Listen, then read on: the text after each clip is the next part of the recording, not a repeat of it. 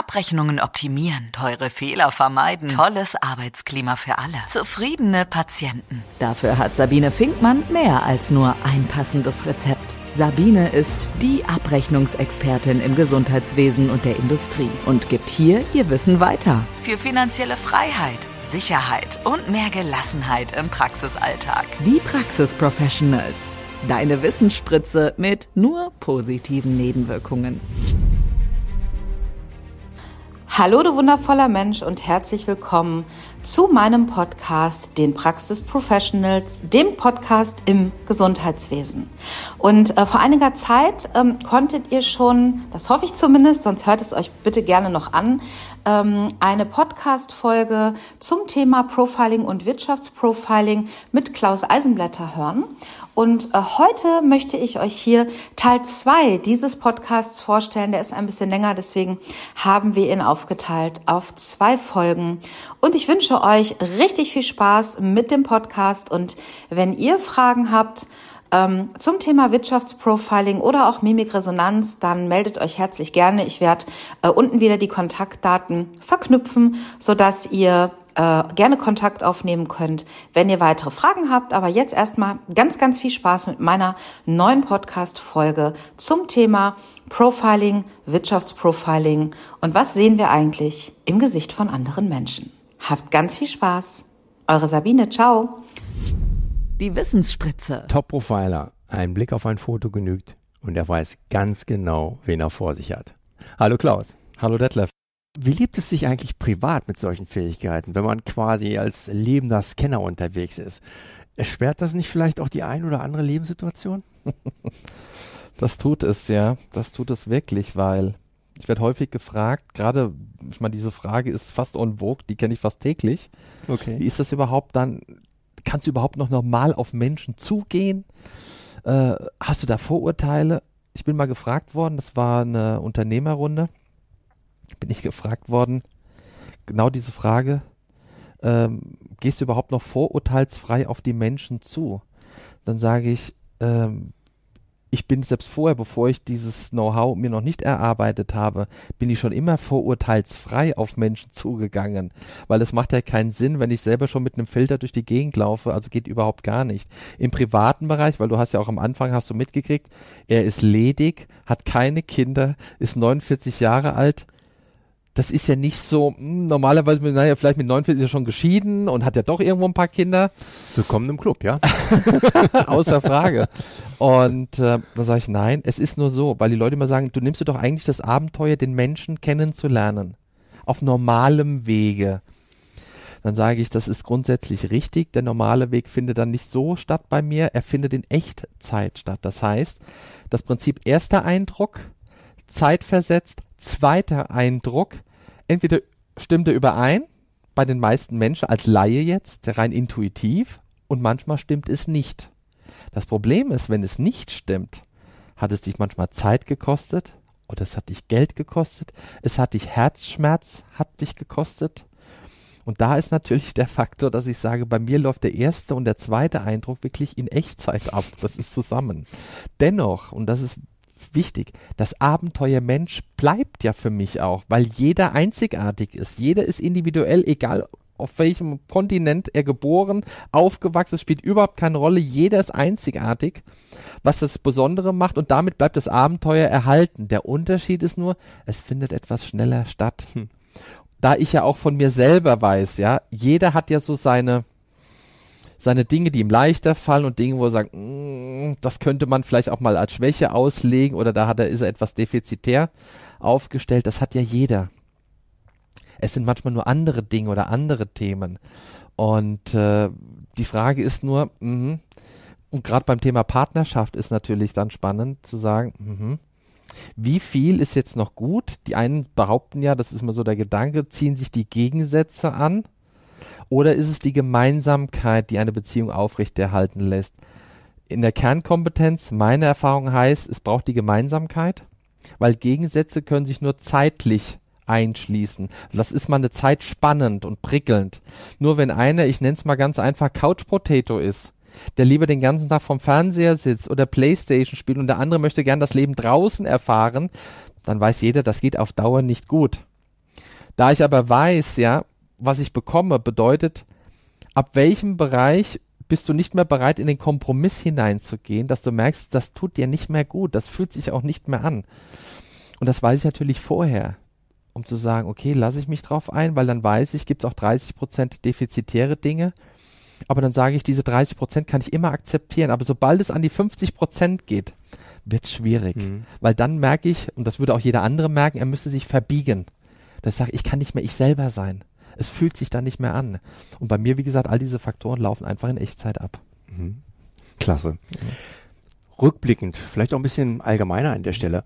Was war bisher so deine größte berufliche, private Herausforderung und wie hast du sie gemeistert? Die größte berufliche Herausforderung, muss ich wirklich wiederholen, um Zeit zum Nachdenken zu haben. Was war die größte berufliche Herausforderung? Es ist eigentlich immer noch der Gedanke, weil wir haben hier wirklich ein komplett neues Thema. Es gibt ja immer wieder Leute, die denken, ah, der hat was mit dem Gesicht zu tun, der macht was mit dem Kopf, hat das was mit Gesichtslesen zu tun. Und das in Gänze gar nichts. Du weißt es selber, ich habe das, hab das ja schon mal erklärt, ja. Wenn ich etwas lese, und ich würde jetzt zum Beispiel einen schweren philosophischen Text lesen, einen schweren Anwaltstext lesen, dann kann ich ihn vielleicht in meiner Sprache lesen, weil ich dann zum Beispiel, weil es in Deutsch geschrieben ist. Das heißt aber noch lange nicht nur, weil ich etwas lese, dass ich auch es übersetzen und verstanden mhm. habe. Und deswegen kann man das damit nicht in Verbindung bringen, zumal das, was ich mache, hat verschiedene transferwissenschaftliche Themen wie Biologie, Chemie, Physik, Neurowissenschaften, Genetik, Epigenetik etc. Das heißt, es ist wesentlich allumfassender als einfach zu sagen, ich gucke mir jetzt einen Menschen an und sage, naja, seine Nase sagt das, seine Ohren, ja, das wäre äußerst dumm auch nicht sehr intelligent und äußerst falsch. Und du würdest auch sonst bei Behörden, wo es wirklich um die Qualität der Arbeit geht, könntest du gar nicht arbeiten. Die lachen dich aus und sagen, nee, lass uns mal gut sein und gehen Sie vielleicht nochmal in die Schule, aber bitte nicht damit arbeiten, weil das funktioniert einfach nicht. Es ist ein Teilbereich, der ist höchst wissenschaftlich. Es gibt auch einen Bereich, da ist die Wissenschaft einfach noch nicht so weit. Wir wissen, dass die Dinge funktionieren, aber oftmals wissen wir auch nicht, warum funktionieren sie. Das ist ähnlich wie in der Pharmazie auch. Du hast Wirkstoffe auf gewisse Symptome, da weißt du, ja, die funktionieren, aber du weißt teilweise noch immer heute nicht, warum funktioniert genau dieser Wirkstoff an der Stelle. Das weißt du einfach mhm. nicht. Und da sind wir auch noch in vielen Dingen einfach in den Kinderschuhen. Aber der größte Schwierigkeitsgrad ist dadurch, dass es etwas komplett Neues ist. Es passt in keine Schublade rein man kannte, das kam ganz groß auf, das war noch in den 50er, 60er, da gab es Graphologen zum Beispiel die Handschriftenleser. Das ist mehr oder weniger weitestgehend mit dem Computer verschwunden, als man angefangen hat, CVs mit Computer zu schreiben und hat nur noch eine Unterschrift gesetzt. Dann kam irgendwann mal ähm, andere Diagnostiksysteme, wie zum Beispiel NLP, kam dann zum Beispiel auf in den 90ern, neurolinguistisches Programmieren. Ich sag, mhm. Hat in manchen Dingen auch seine Berechtigung, aber auch wiederum auch nur in manchen Dingen. Jetzt hat man zum Beispiel in den 80er Jahren hat man noch Körpersprache gelernt. Da war zum Beispiel damals führend unter anderem ein Sami Molcho, der alte Pantomime zum Beispiel. Ja, das sagt, okay, wenn du den Bein, das Bein, rechte Bein über zeigst du die, die Schuhsohle, bist du verschränkt in deinen Armen. Das ist alles jetzt sehr laienhaft und sehr einfach. Und jetzt habe ich etwas entwickelt wie die Humanmorphologie, was wie gesagt äußere oder biologische Systeme übersetzt in Charakterkunde. Und das war zu dem Zeitpunkt etwas, das kannte man nicht in dem Maße. Man hatte zwar zunächst vermutet, hat das was vielleicht mit Gesichtslesen zu tun, hat aber dann durch das Erleben festgestellt, das hat damit gar nichts zu tun. Und das war in dem Moment irritierend, weil natürlich gerade die, die Top-Entscheider, die natürlich über 20 Jahre Fort- und Weiterbildung besuchen, die Workshops besuchen, die machen Rhetorik schon, die machen, wie gesagt, Körpersprache, die machen Motivationstrainings. Das kannten sie nicht.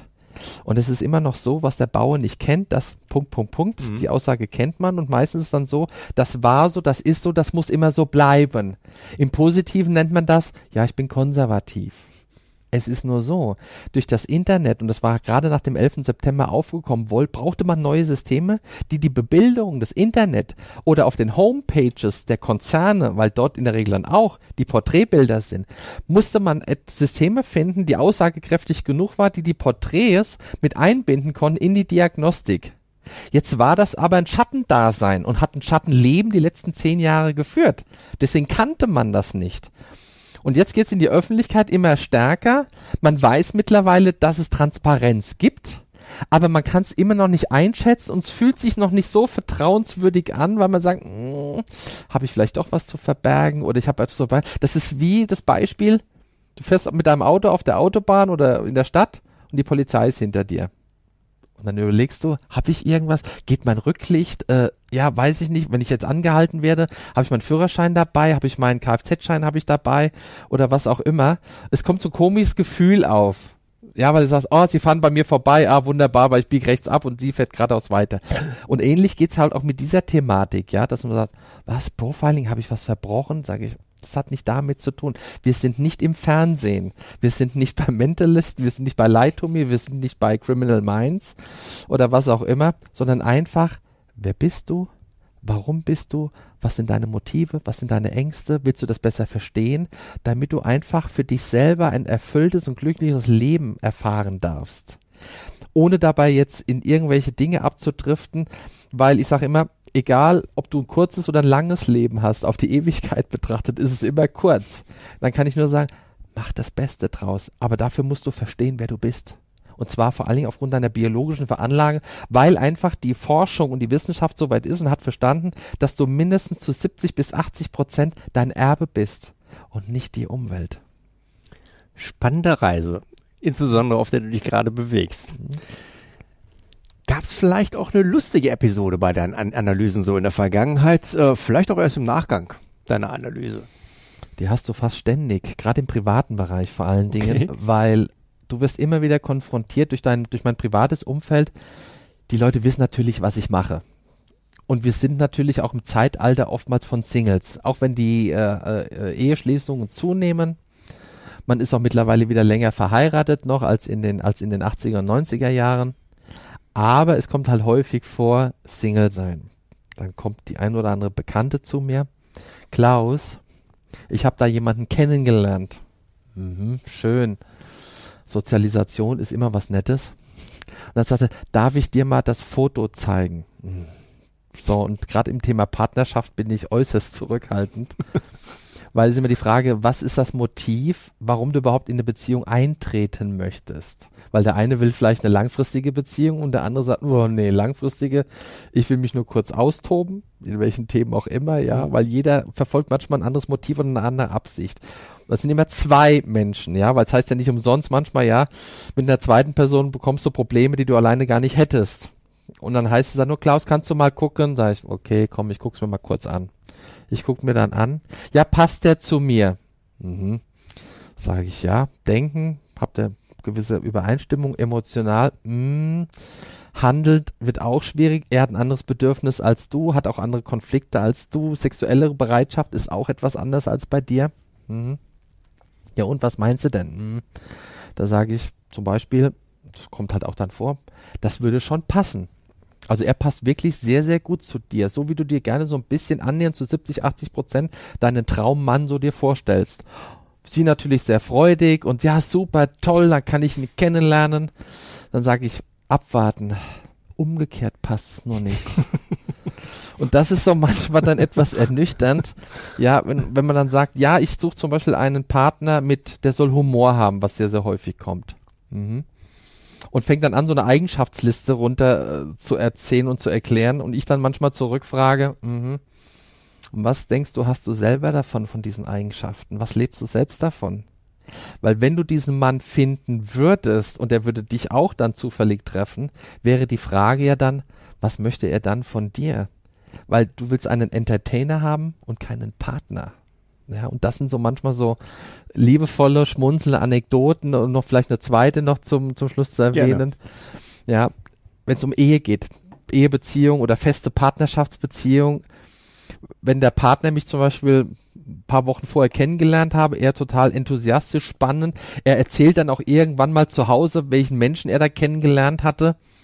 Und was dann so der Zufall manchmal so will, in einem halben Jahr später trifft man sich zufällig bei einer anderen Festivität, Treffen und natürlich die Frau schon ganz neugierig, weil sie weiß, den treffen wir dann auch, den, den Klaus Eisenblätter dort.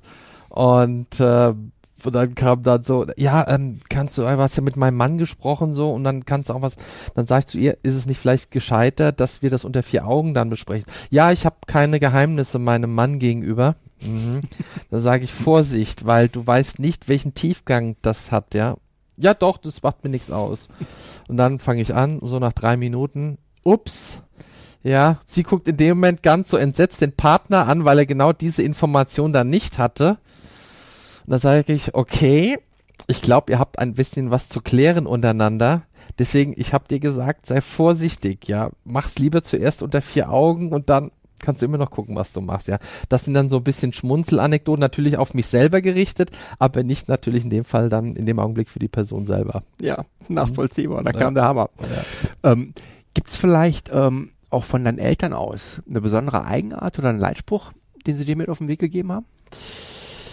Tja, das wäre schön gewesen, ja, aber wenn du, ähm, jetzt wird's ein bisschen persönlich, wenn du als äh, knapp fünfjähriger Entscheidungskind bist und äh, der Vater das Sorgerecht und der Vater eigentlich eher nicht zu Hause ist, ja, und die Mutter du kaum noch siehst, vielleicht zwei oder dreimal im Jahr und fertig, kannst du nicht unbedingt sagen, dass du was von den Eltern in irgendeiner Form mitbekommen hast, außer natürlich das biologische Erbe und nicht irgendwie Erziehungsmaßnahmen, wenn du komplett eigentlich allein auf dich selber gestellt warst. Mhm.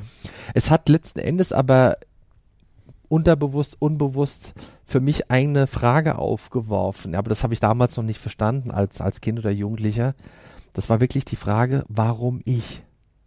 Eines der häufigst beschäftigsten Fragen und manche Menschen stellen die noch mit 40 oder 50. Ich konnte die halt schon mit 5, 6, 7 Jahren stellen. Ich hatte nur noch keine Antwort gehabt. Die Antwort habe ich erst durch meine Ausbildung gefunden, ja, indem ich mit Genetik, Epigenetik, Biologie etc. mich beschäftigen konnte und fing dann an, einfach auch ein Verständnis zu entwickeln, wer bin ich wirklich?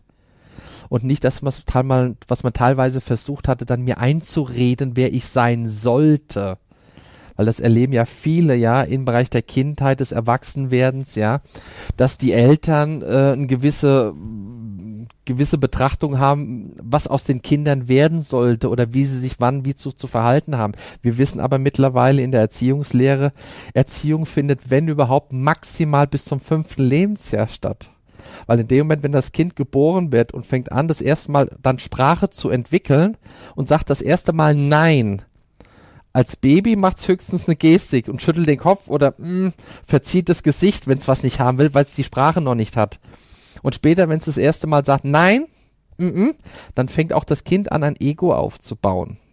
Und dann ist normalerweise schon fast Schluss mit Erziehung. Und das fängt in der Regel so ab dem zweiten, dritten Lebensjahr an man kann, das war früher so, im sogenannten äh, Behaviorismus war das, ja, aus Anfang des 20. Jahrhunderts, wo man gedacht hat, man kann den Menschen x-beliebig in die eine oder andere Richtung willentlich erziehen, so wie man es braucht. Das ging noch damals mit einem Kleinkind, mit einem Baby ging das noch, dass man Angst implementiert hatte, was absolut ein absolutes No-Go ist. Ja, man ist auch komplett dann von weggegangen. Das geht einfach nicht. Das heißt aber, wenn das Kind seinen eigenen Impulsen diesen biologischen Impulsen Rechnung trägt, dann weiß einfach das Kind für sich erstmal so, das will ich, das will ich nicht, ja, weil es, das hat, macht mir Freude, das macht mir keine Freude, sind wir wieder beim gleichen Thema.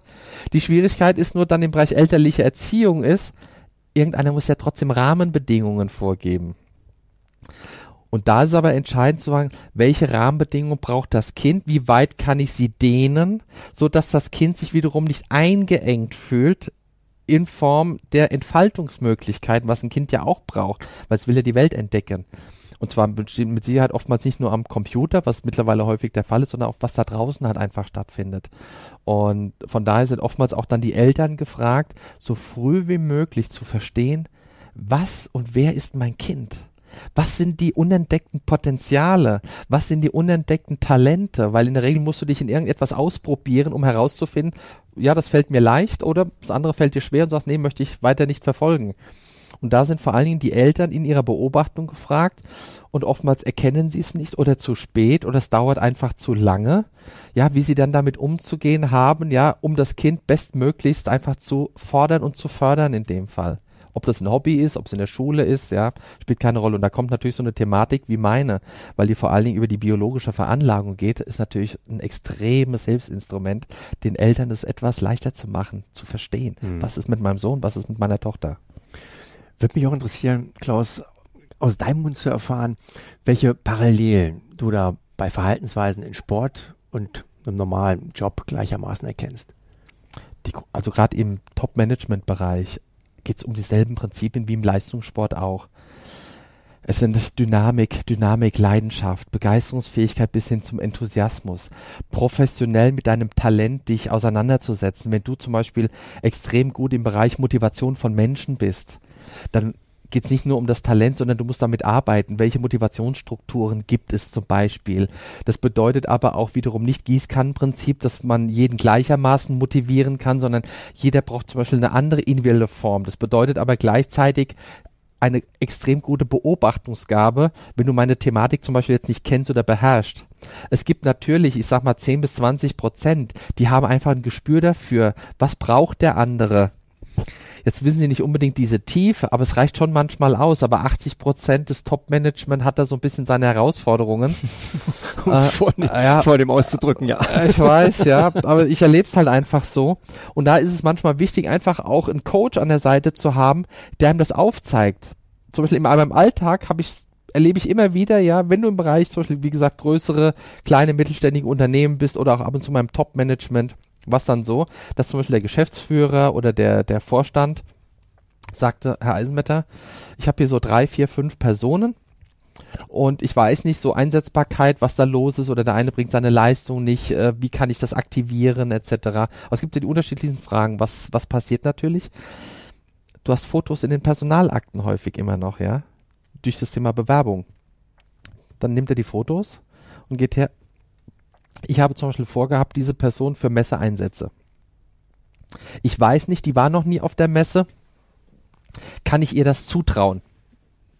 Ich gucke mir das dann an und sage, mm, was braucht es für Eigenschaften, um zum Beispiel bei der Messe gut zu sein, wenn es darum geht, das Unternehmen zu repräsentieren, gute Fachaussagen zu machen, anzukommen beim Publikum, sympathisch rüberzukommen und damit auch die Unternehmenskultur des Unternehmens zu repräsentieren. Ja. Und dann hast du einfach, kriegst du die Bilder und dann kannst du ganz genau sagen, okay, mh, passt gut oder da sind noch ein paar Defizite, der ja in dem Bereich.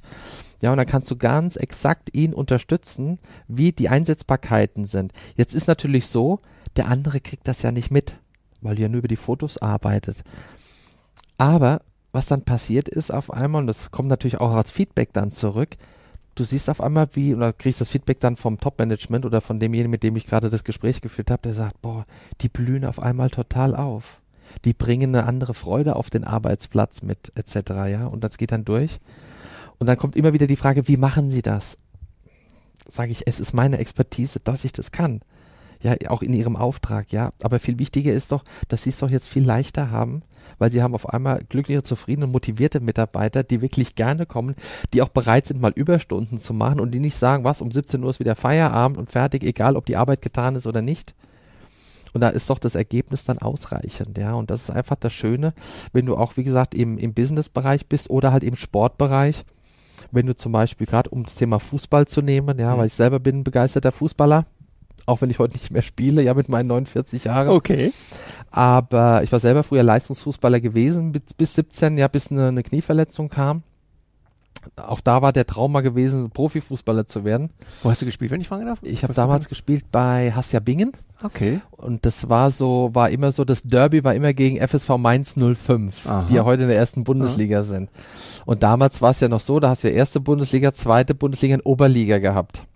So, und Bingen und Mainz, es war damals noch in der Regel Worms gewesen, es war Wormatia Worms, die haben in der Regel immer um den Platz 1, 2 und 3 gespielt. Das war wirklich Augenhöhe, war wirklich Derby-Niveau. Und äh, bis dann irgendwann mal sich natürlich dann die äh, Dinge getrennt haben. Mainz hat dann den Aufstieg dann gemacht und Bingen ist eigentlich dann im Laufe der Jahre dann immer weiter runtergegangen.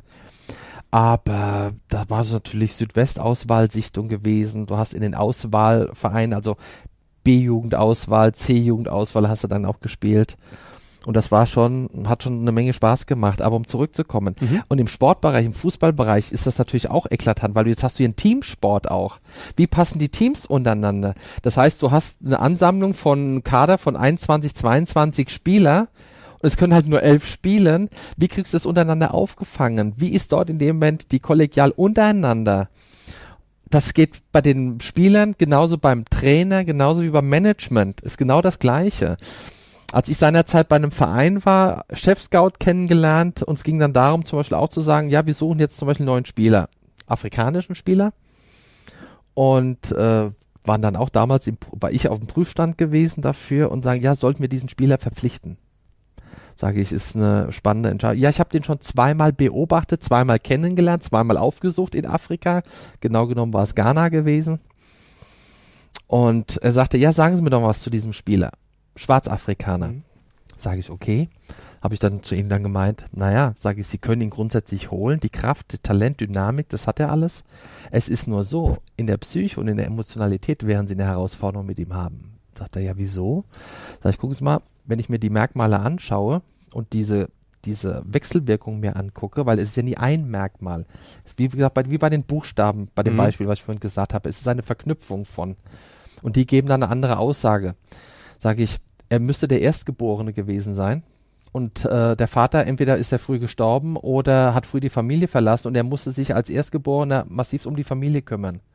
Das heißt, er musste schon Geld verdienen, er musste eigentlich eine Aufgabe in, in seinen jungen Jahren schon übernehmen, was er eigentlich nicht machen sollte. Ja, schon gar nicht, wenn du 10, 11, 12 Jahre alt bist, dass du in eine Verantwortung reinkommst, dass du dich um die komplette Familie, das heißt um deine jüngeren Geschwister, wie auch dann noch um die Mutter kümmern müsstest. Ja, das heißt, wenn sie ihn aus Afrika nach Europa holen, wird er immer das Auge nach Hause haben. Geht's der Familie gut? Weil er war da einfach jetzt mehrere Jahre drin. Und es, es, muss immer gewährleistet sein, Kontakt zur Familie, dass er trotzdem auch mal regelmäßig rüberfliegen kann oder sogar die Familie eventuell die Chance bekommt, auch den einen oder anderen rüber zu holen. Weil sonst wird er mental sich hier darauf nicht konzentrieren können, egal wie gut er spielt. Aber er wird immer mental immer woanders sein. Sie kennen das Prinzip, der Körper ist hier, aber der Kopf, der Geist ist mhm. woanders. Und das Feedback war dann, er hatte den Kopf geschüttelt, der, der Chef-Scout, und sagte, ja, der Vater war früh gestorben. Er musste sich früh als Erstgeborener um alle kümmern. Und dann fragten die natürlich zurück, woran sehen Sie das? Und dann habe ich immer gesagt, gucken wir, wenn Sie das, das, das, also waren etwa sechs Merkmale, die dann zusammengeführt wurden, ergeben diese Geschichte im Bereich, dass sich früh um die Familie kümmern muss. Das ist ja nur ein, eine Information. Es gibt ja dann mehr, aber es war diese eine Information. Da sage ich ja, natürlich kann ich Ihnen das erklären, ja, in dieser Arbeit, dadurch, dass Sie mit diesen biologischen Mechanismen nicht vertraut sind, ist das für Sie, um es mal trivial zu formulieren, wie so ein böhmisches Dorf, wie wir bei uns in unserem Raum Hessischen immer gesagt haben. Sie werden es nicht verstehen. Weil wenn ich Ihnen erkläre, was kann man an einer Stirn ableiten, dann sagen Sie, pff, was will man an der Stirn ableiten, ja? Dass aber hinter der Stirn das sogenannte Stirnhirn sitzt, der sogenannte präfrontale Kortex, jetzt einfach in der Fachsprache formuliert, dann wäre die Frage, welche Bedeutung und Aufgabe hat der präfrontale Kortex und wie können wir das an den, an den Schädelstrukturen, an den Kopfstrukturen, an den Gesichtsstrukturen, weil unter der Haut haben wir Muskeln. Und bei jedem Bodybuilder weiß ich, wenn er einen riesen Oberarm hat, ja, einen sehr starken Bizep, weiß ich, naja, es könnte sein, dass er in einem Fitnessstudio ist. Und wenn es zu extrem aufgeblasen ist, könnte man noch mutmaßen, er könnte Steroide nehmen. Sonst kann sich das so natürlich nicht entwickeln. Und so habe ich natürlich Muskelgruppen im Gesicht, die ich natürlich durch regelmäßige Bewegung aktiv halte oder in die Passivität reinbringe. Und jeder Muskel hat auch eine Information. Das wird über Hormone gesteuert, das wird über Impulse gesteuert, über biologische Impulse.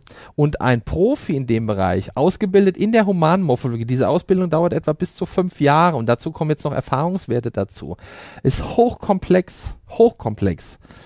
Und das macht in dem Moment für den anderen natürlich diese Irritation. Woran sieht man das? Aber es hilft ihm jetzt nicht zwingend, es ihm zu erklären, weil er hat einfach kein Verständnis dazu. Aber zusammenfassend gesagt, die Eigenschaften zwischen Job und Top-Management sind absolut identisch, ja, in seinen Eigenschaften. Spielt überhaupt keine Rolle, ja. Mhm. Es war wirklich ein herrlicher Abschluss. Herzlichen Dank für deine Zeit und dieses Interview und die wirklich überaus interessanten Einblicke in ein, wie ich finde, absolut mega spannendes und interessantes Thema. Wenngleich ich zugeben muss, mein Lieber, dass ich mich dir gegenüber hier momentan etwas nackt vorkomme, obwohl ich in voller Montur ausgestattet. Hat auf alle Fälle wirklich richtig viel Spaß gemacht, sich hier mit dir austauschen zu dürfen und sollte, wie ich finde, an vielen Stellen für mächtig Gehör sorgen. Also nochmal vielen lieben Dank für Gerne. dieses Gespräch. Gerne, danke. Liebe Zuhörer, sollten Sie weitergehendes Interesse an der Person Klaus Eisenblätter und seinen Fähigkeiten zur Untersuchung individueller Verhaltensmuster haben, beziehungsweise wenn Sie wissen wollen, wie Sie mit ihm in Kontakt treten können, dann werfen Sie einfach mal einen Blick auf seine Webseite www.klauseisenblätter.com. So, ihr Lieben, das war Teil zwei ähm, zum Thema Wirtschaftsprofiling und Profiling generell mit Klaus Eisenblätter. Ich hoffe, dass ähm, beide Interviews euch genauso viel Spaß gemacht haben äh, wie mir. Ich äh, verknüpfe wieder die Kontaktdaten unten in den Show Notes und ja, wie immer, wenn dir dieser Podcast gefallen hat, dann würde ich mich freuen, wenn du ihn likest und selbstverständlich würde ich mich auch freuen, wenn du diesen Podcast weiterempfehlst. Und wenn du mehr wissen möchtest zum Thema Profiling, Mimikresonanz etc., dann nimm doch einfach zu mir Kontakt auf und dann sprechen wir, wie das aussehen kann. Hab einen schönen Tag, eine schöne Nacht, wann auch immer du diesen Podcast gehört hast und bis bald. Mehr Geld verdienen und Zeit gewinnen. Wie es geht, erfährst du auch in der nächsten Folge von Die Praxis Professionals mit Sabine Finkmann.